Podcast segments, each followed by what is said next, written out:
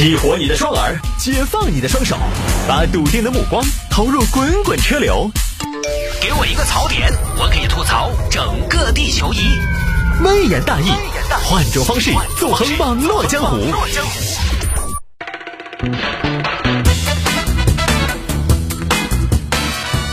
欢迎各位继续回到今天的微言大义。最近呢，有听众朋友让摆一下罗永浩成为老赖这个事情。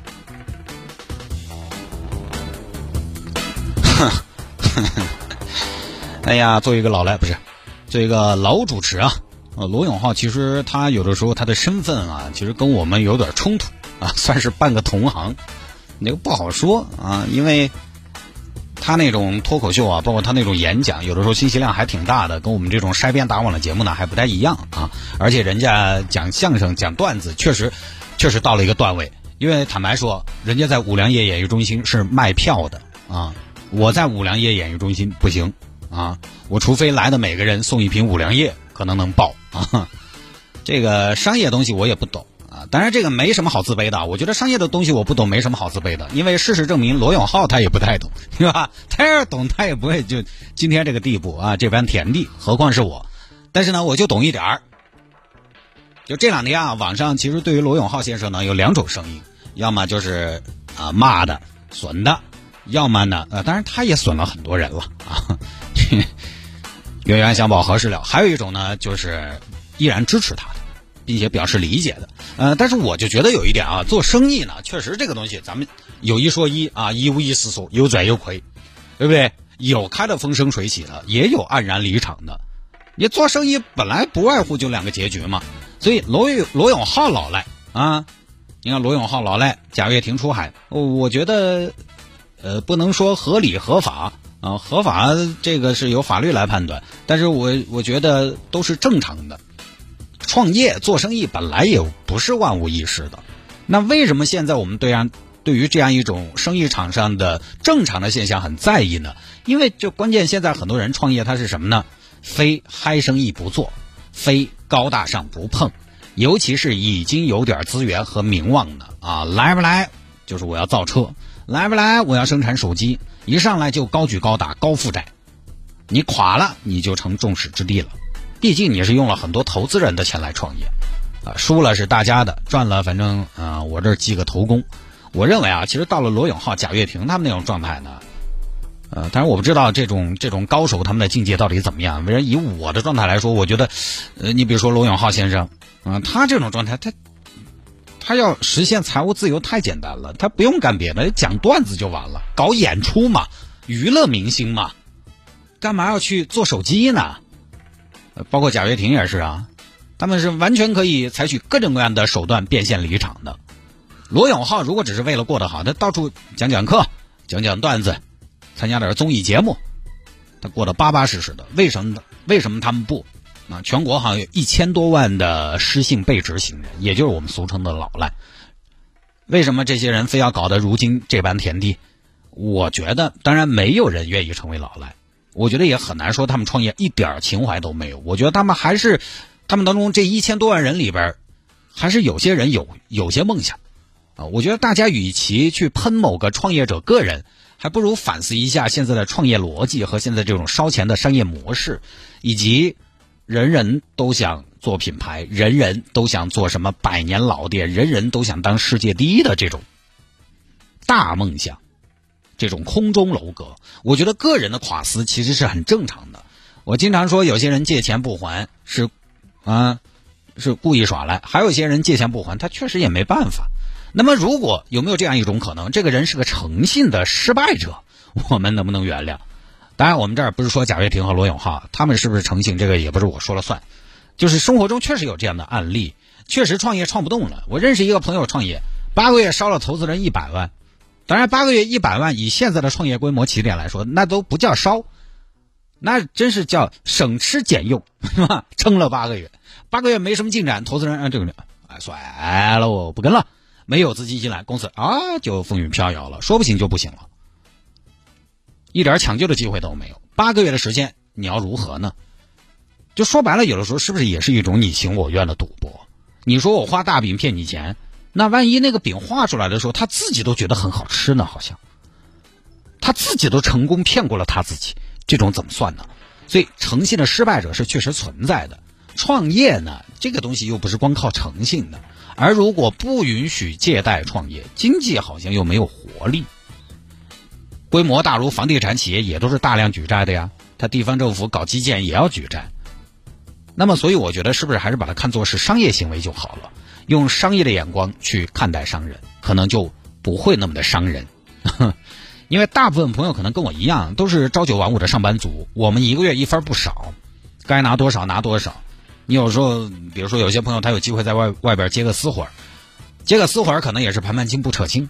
所以对于我们，就是我们普通人上班族来讲，我们对于负债这个事情，其实是打心眼里觉得它是负面的。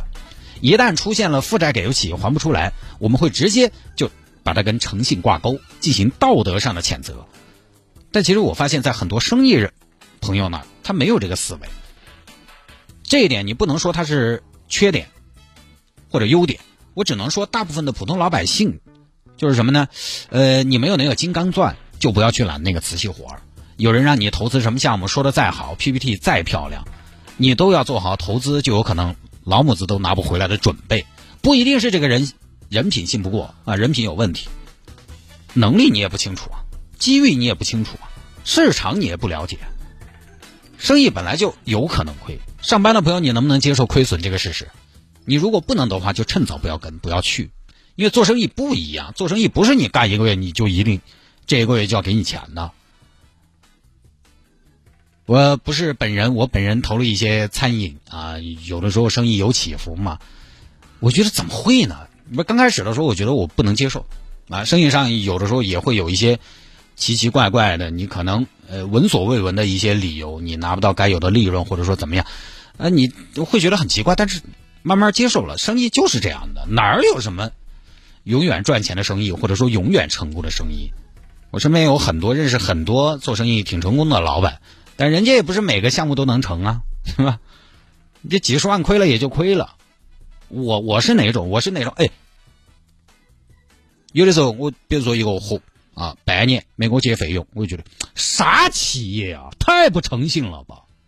我下次不跟你合作了，我就要抱怨。我正义感满满，你不能拖欠我们这边？进城务工人员的账啊！结果后头我看了很多做生意的朋友。他们有些常年被拖欠欠款，我看了一下他们，我觉得我算个啥呀？半年结给你都算是回款特别快的了。好多生意人，你还常年奔波在各种要账回款的道路上，回款都慢成蜗牛了。但是他们还是很乐观哦，这盘结了嘛，下盘有单子，我们还是合合作愉快，人还挺乐观，还挺柔软。你信不信？我们上班的每个月你你稍微晚发一点工资，你都要闹，都要不开心。我们上班的因为远离这种商业环境，我们对市场不了解，其实就对这种债务问题、经济问题，我觉得多少是有道德洁癖的。天眼查上面，你去随便看几个互联网大公司、共享经济企业，有几个关联企业没有一点风险提示的？我们一看，哦，风险提示，哦，风险提示好吓人哦，哦，不晓得风险好大。人家不一定觉得怎么样，包括早些年我们普通老百姓觉得打官司，哦，打官，哦，打官司。吓都吓死了，后来你你你发现打官司那也就是打官司而已，对吧？我说当年我去银行旁边一个人贷款贷六百万，我要是欠六百万，我每天瞌睡都睡不成。所以你要是做不到这种心态，你就最好不要下创业这片海。做生意哪里有稳赚不赔的买卖？反过来，对于被欠工钱的员工，预付费没用完收不回来的消费者来说，这个咋个办呢？供货商没有收到货款怎么办？确实是个问题，对吧？但是这个问题，各位我们都知道它是个问题，但是怎么解决呢？需要保证金吗？收多少保证金？保证金收了，那是提高资金成本的。假如我做个一百万的生意，先交五十万保证金，那怎么鼓励大家创业呢？最稳当的其实就是没有借贷，没有举债，有多大能力办多大事情。但是这好像又不是一个现代企业的思维模式，不是好像有个词叫适度举债嘛？所以我一直针对那种预付费啊。我都是建议大家尽量买金额小、交付周期短的，只能我们个体加强判断，减少损失。你没有办法避免有人可能把摊子扯大了，然后火速的垮掉。生意做得大的人，就是坦白说，有很多我觉得做生意的朋友，在我们普通老百姓看起来，我觉得是有赌性的。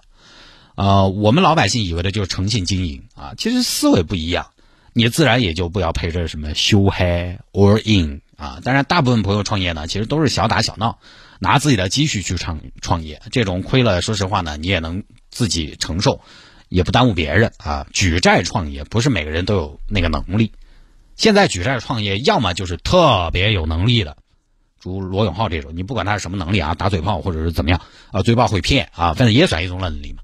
要么举债创业的，要么就是实在没法的，哦，办点小额贷款，我来做点做点街边生意；要么就是罗永浩这种有点能力的，找得到钱的。其实大部分朋友可能都是力所能及，所以这个事情对大部分朋友来说并没有什么指导意义和价值。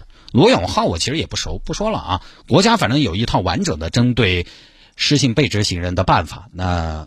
就目前来说，也只能按办法来就对了。那么下了节目之后呢，想要跟谢探进行交流和互动，也欢迎来加谢探的真人真回复的微信号，拼音的谢探九四九四，拼音的谢探九四九四，加为好友来跟我留言就可以了。